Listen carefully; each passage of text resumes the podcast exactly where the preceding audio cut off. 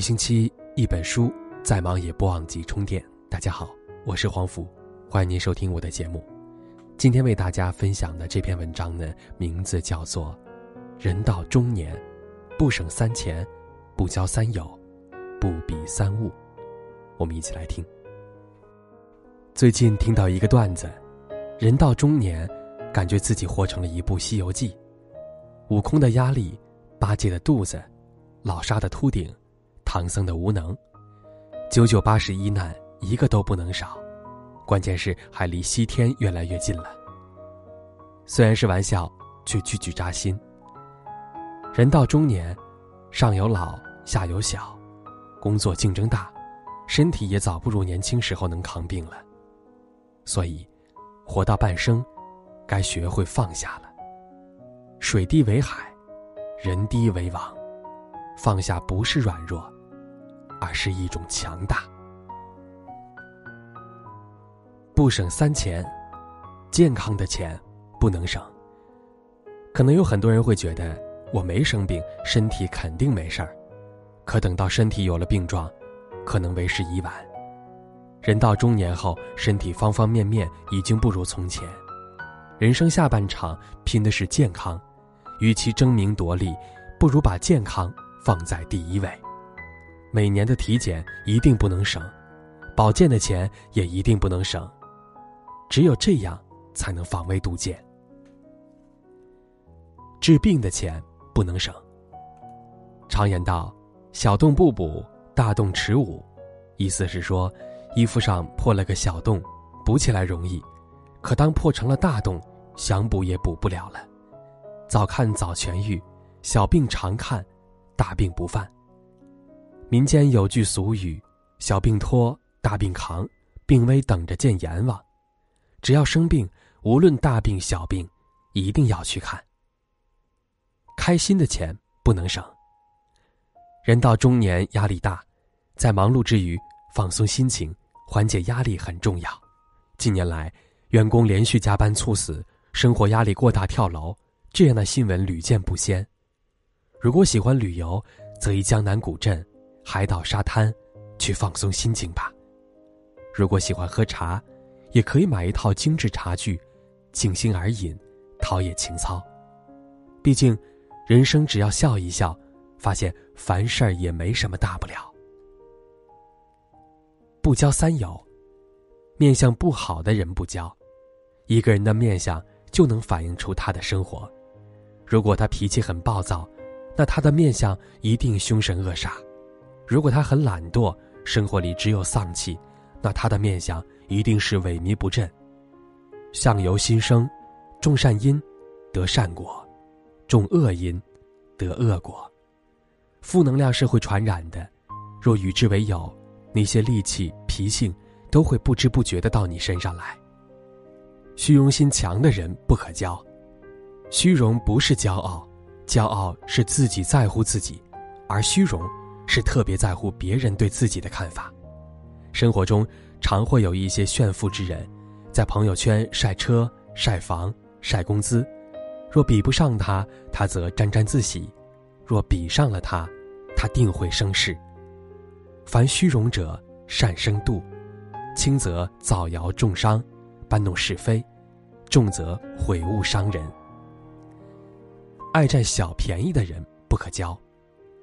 他们巧言令色，总会说好听的话，吃饭不买单，借钱转头就忘。问他还钱时，他反倒说你心胸狭窄，借点钱还老记着。他可能觉得大家朋友一场，有难帮一把，占点便宜无所谓。可你应该也明白，欲壑难填，金钱买不到真正友谊。不比三物，不比儿孙。两代人之间最大的矛盾，往往是从别人家的孩子开始的。可能你朋友的孩子考上了九八五，而你的孩子只考上了普通二本院校；可能你亲戚的女儿嫁给了企业老板，而你的女儿至今单身。那些都不重要，儿孙自有儿孙福，他们的人生，让他们自己去过。幸福的模板，从来不是单一的。不比钱财，年轻的时候，你可能觉得有了钱就能得到一切，可如今活到半生，你应该明白，钱不一定能买来真爱，钱不一定能买来健康，钱不一定能买来幸福。钱财是身外之物，无需比较。一家和睦是福，身体健康是福，白头偕老亦是福。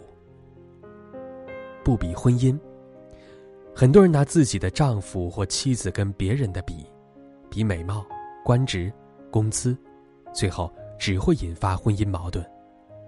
婚姻就像穿鞋，鞋子好，但不一定合脚。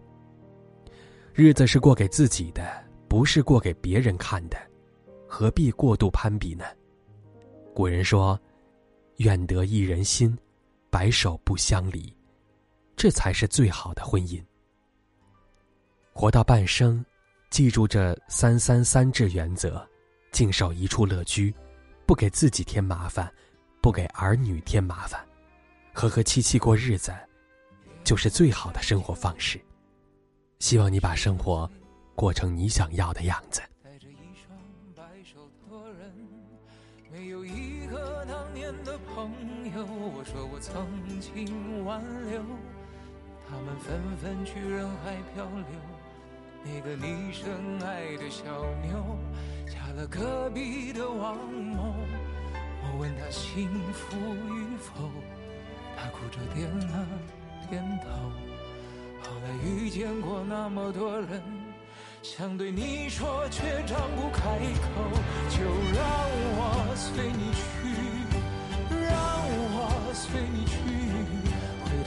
十岁狂奔的路口，做个形单影只的歌手，就让我随你去，让我随你去。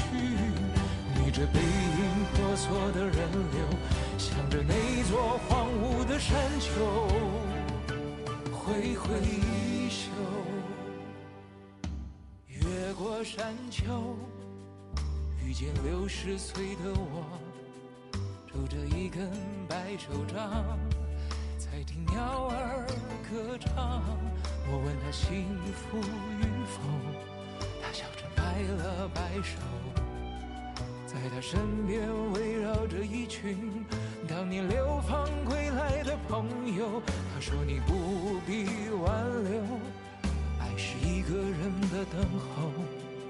等到房顶开出了花儿。这里就是天下，总有人幸福白头，总有人哭着分手。无论相遇还是不相遇，都是献给岁月的序曲。就让我随你去，让我随你去，去到六十岁停下的渡口，等着被一条小船接